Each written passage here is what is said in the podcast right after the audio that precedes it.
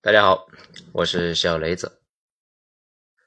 Chat GPT 淘汰的那些人，其实早就已经被淘汰了。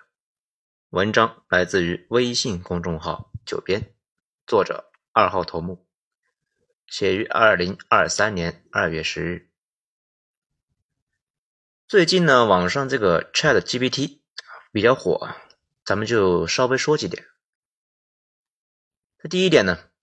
我这些年发现一个最明显的问题，就是一些随手就可以通过搜索引擎搜到的东西，绝大部分人却在那里呢疯狂传谣。我一直震惊于大家为什么都懒得打开搜索引擎界面，随手输入几个关键词，就会呢发现跳出来的东西啊跟自己想的不一样，谣言那不就不攻自破了吗？后来发现事情呢没这么简单。大部分人害怕新东西，害怕呢看到的搜索结果跟自己啊想的不一样，所以呢干脆就坚决不是用那个玩意。更重要的是目标描述，你能够说清楚自己想要查什么东西吗？用几个关键词来让搜索引擎知道自己呢想要啥啊，更是一个稀缺技能。这个问题呢，现在又移植到了 Chat GPT 上。大家跟他聊几句，就能够发现一个关键的问题：你需要呢把自己想要的精确描述出来。描述越简洁精确，可能呢结果啊越清晰。这和传统搜索引擎呢一个毛病：太多人呢在强大的工具面前，又不知道该如何描述自己想要啥。更麻烦的是，真正关键的知识呢，绝大部分呢都是以英文形式存在的。那这个呢不奇怪。毕竟呢，咱们国家的重磅论文那也都有英文版本，这就是为什么考研英语那么难。毕竟呢，你可能确实需要去查论文，得提前呢做准备。但是呢，国内这两年真正的疯传去英语化，咱们也是不知道该说啥。英语呢，才是底层人民逆袭的几个关键工具，这都能抛弃。这第二。现在 Chat GPT 引发的轰动呢，早期的搜索引擎也有过。你想一想，一个搜索框能够告诉你所有问题的结果，那是一件多么可怕的事情。不过，后来的事情也很清楚，绝大部分人呢，并没有啊从那个玩意上收获到多少好处。搜索引擎作为一种彻底公开的工具呢，对于大多数人来说是无感的，成为了极少数人的利器。这个呢，也让我想起了多年以前的一个顶级技术高手跟我说过的话。他说：“有了谷歌，还上啥大学啊？”这个呢，并不是吹牛逼。他以前是学医的，后来呀，在医学院混不下去，靠着谷歌呢，一直就混成了技术大牛。这个可能让一些小伙伴就难以接受。不过啊，如果你是做开发的，也是呢，天天跟谷歌打交道，只是。不同人查到的东西啊，差距很大。这就让我有个感触：生活就像一个竞技场，每个人走到里边的时候啊，惊艳的发现里面的摆放着一堆武器，让大家自己选。这些武器呢，从木棍到机枪，那是应有尽有。令人不解的是呢，绝大部分人选择的是操作容易、简单上手的菜刀，而不是呢有一定学习成本的机枪。那最后的结果。也很明显，看似公平的竞赛，最终因为工具的差别而变成了一个单方面的屠杀。现实里面，那当然呢更复杂一些，因为每个人并不是只有一种工具。毕竟呢，可能孩子比较蠢，选了一个木棍，可是呢他爹有一个高达呢。这第三呢，这也就引出了一个很可怕的问题：技术的公共性。和使用者的不平等性，类似于论文库、各种教程，这些呢都是大杀器，在封建社会那都是要被统治阶级呢重兵把守保护起来的一个国家机密。如今呢，全部被无差别的展示给了普通人。但问题是啊，绝大部分人硬是呢视而不见。如果之前的那些东西并没有影响大家，这一个 Chat GPT 又有什么影响呢？这玩意呢，大概率呢是过了这段时间的喧闹期之后啊，就会恢复平静，然后就会变成少数人天天在用的工具，绝大部分人呢，非必要不会去碰它。不出意外，社会的差距呢会进一步拉大。第四点，就跟之前的搜索引擎一样，Chat GPT 本质呢依然是一个搜索引擎，只是啊做了一个二次加工。有些人拒绝搜索引擎，那也是因为呢搜出来一堆的东西啊有自相矛盾的，有明显扯淡的，就没有办法确认真实性。那么，Chat GPT 的真实性又该如何保证呢？你就那么确认他说的是真的吗？因为他的信息源也是网络上的信息。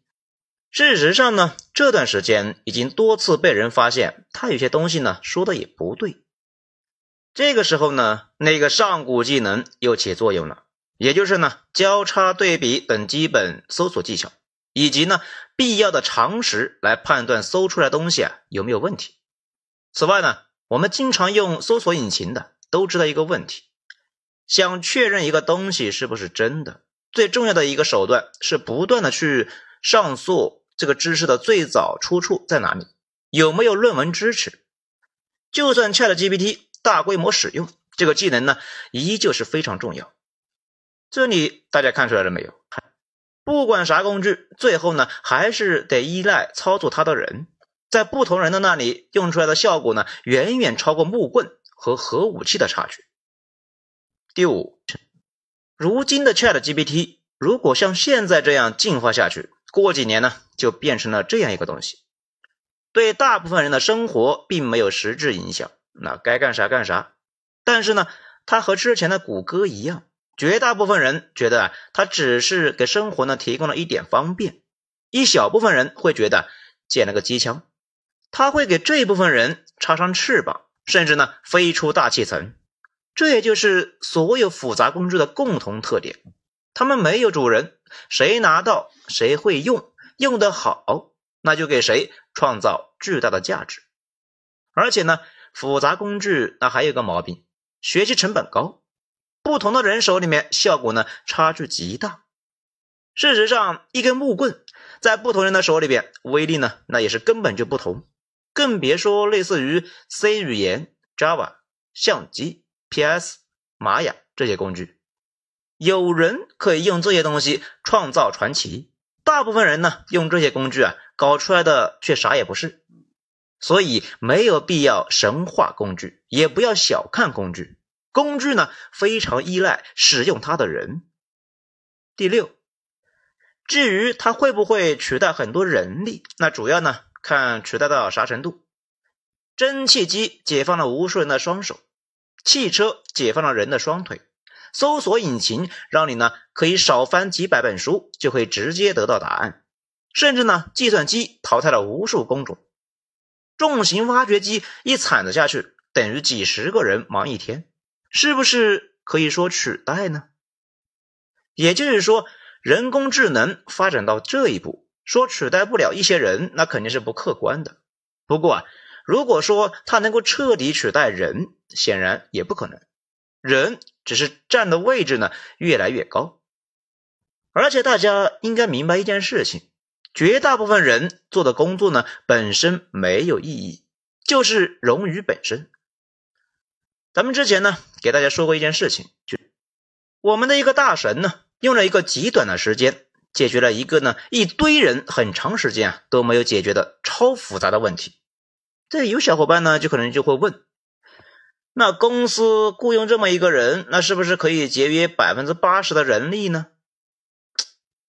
乍一想呢是这样，实际操作中呢却很离谱，因为有太多琐碎的事务性的工作啊，设计文档、需求文档、测试报告，那总得有人去填吧。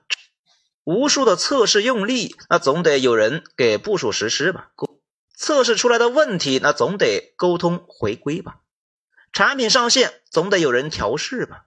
那既然都有这么多人了，是不是每个团队都需要一个领导来协调？是不是需要行政人员给大家呢来上社保、走报销流程呢？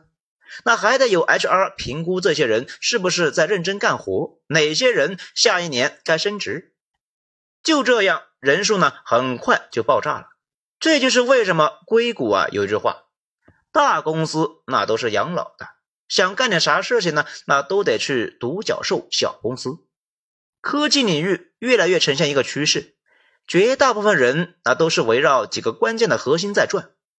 这有点像《三体》里边的人列计算机，只有牛顿和冯诺依曼在动脑子，其他人呢出力就行了。当初 Excel 出现的时候，很多人就惊呼啊，这玩意将会改变整个职场江湖啊！谁能够想到，它并没有改变啥，只是呢让工作变得是更加麻烦，更加琐碎。琐碎是自动化的大敌。之前呢，有个小老板哎，就跟咱们说，他做服装的，想上一个机械臂，但是呢，机械臂啊，这啥都好，唯一麻烦的呢，就是没有办法把一块稍微皱一些的布给弄平。他又给这些机械臂呢配了几个人啊，专门来伺候机械臂。这第七，必须要认识到一点就是啊。你的工作是信息流还是思想流？咱们知道呢，很多财经小编的工作呢，就是把网上的新闻啊汇编一下，加几句呢不痛不痒的评论，然后推送出来，这就是典型的信息流。这种工作呢，迟早就会被 AI 给取代了，因为 AI 那比你快，还比你准确。更重要的是，老板呢不用给他上社保，也不用给他养老。但如果你面对的东西啊，主观性很强，客户自己呢都不知道自己想要啥，或者呢需要大量的想法，这种工作呢，短时间之内 AI 那不太行。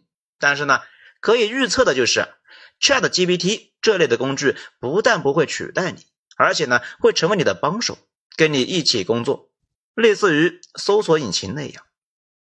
第八，说一个宏大叙事的问题。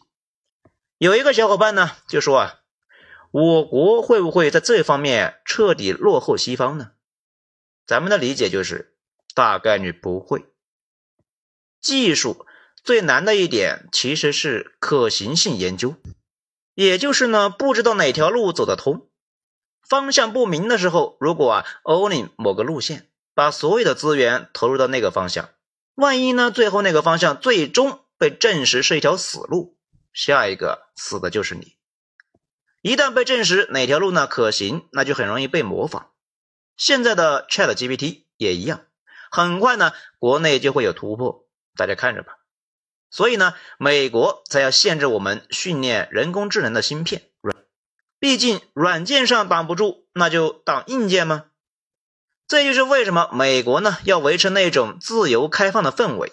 他们的路线呢是各公司。各自突围，各个方向上都搞低成本试探进攻，让企业家去承担试错成本，就算出了问题，大不了倒闭就是了。很多人就说：“难道美国做的就是对的吗？”当然不一定。不过美国的做法呢，其实就是进化论的模式，进化是允许犯错的。事实上，错误呢是进化。必不可少的前提，可能啊，当下的错误呢是未来的优势，可能如今的皇冠呢却是下一个时代的累赘，谁又知道呢？你不知道，那只好呢允许错误路线，允许呢多元发展，形成一个选择池，应对呢还没有出现的场景。我们因为是后发国家，之前的集中力量办大事，效果呢那就很好。因为已经被证实可行的路线，你堆资源就行了。但是呢，接下来比较麻烦，因为一旦突入无人区，还真的没有比美国那种更好的模式，只能够啊用那种进化模式。而且现代科技呢，这东西啊，并不是很多人想象中的某个天才的突发奇想，哎，需要一套完整的研究系统，常年的大规模投入，循序渐进的一步一步的走。在一个地方有了突破呢，就加大投入。可能一个发现背后呢是成千上百的失败，这些失败的科研人员呢，可能比成功者还要优秀，投入的资源更多，甚至就是要无数人失败呢，把不能走的路都走一遍，然后啊才能够找到可行的方向。第九，咱们主要想说的呢，还是技术的不平等性。这种不平等，恰恰呢隐藏在平等的表象下，看着呢我们大家啊都可以随手接触的东西啊，绝大部分人从来也没有真正的玩明白过，那就更别说从中赚钱什么的。技术越进步，这种鸿沟呢就拉得越大。这倒也不是仅限于 Chat GPT，而是说普通人翻盘的工具呢，其实就是在我们的身边，英语、计算机。搜索引擎，无数的教程，绝大部分人却是熟视无睹，还有不少人呢，在那里啊反这反那的，恨不得把一切外来的东西啊都当做垃圾扫出去。不过呢，也没啥好的办法，毕竟现实世界里边百分之八十的人是没有阅读长文的能力的，你再要求他们会使用复杂工具，简直呢是为难大家呀。唯一能做的呢。还是让自己平时主动的，就是用这些东西，不断的提升自己在这一类工具使用方面的技巧，把对新工具的应用融入到工作和生活里边。改变不了趋势，那就尽量呢让自己处在趋势的那一边。好，今天内容以上，谢谢收听。喜欢的话呢，请大家动个小手指，给本专辑一个五星评价。我是小雷子，咱们下章。接着说。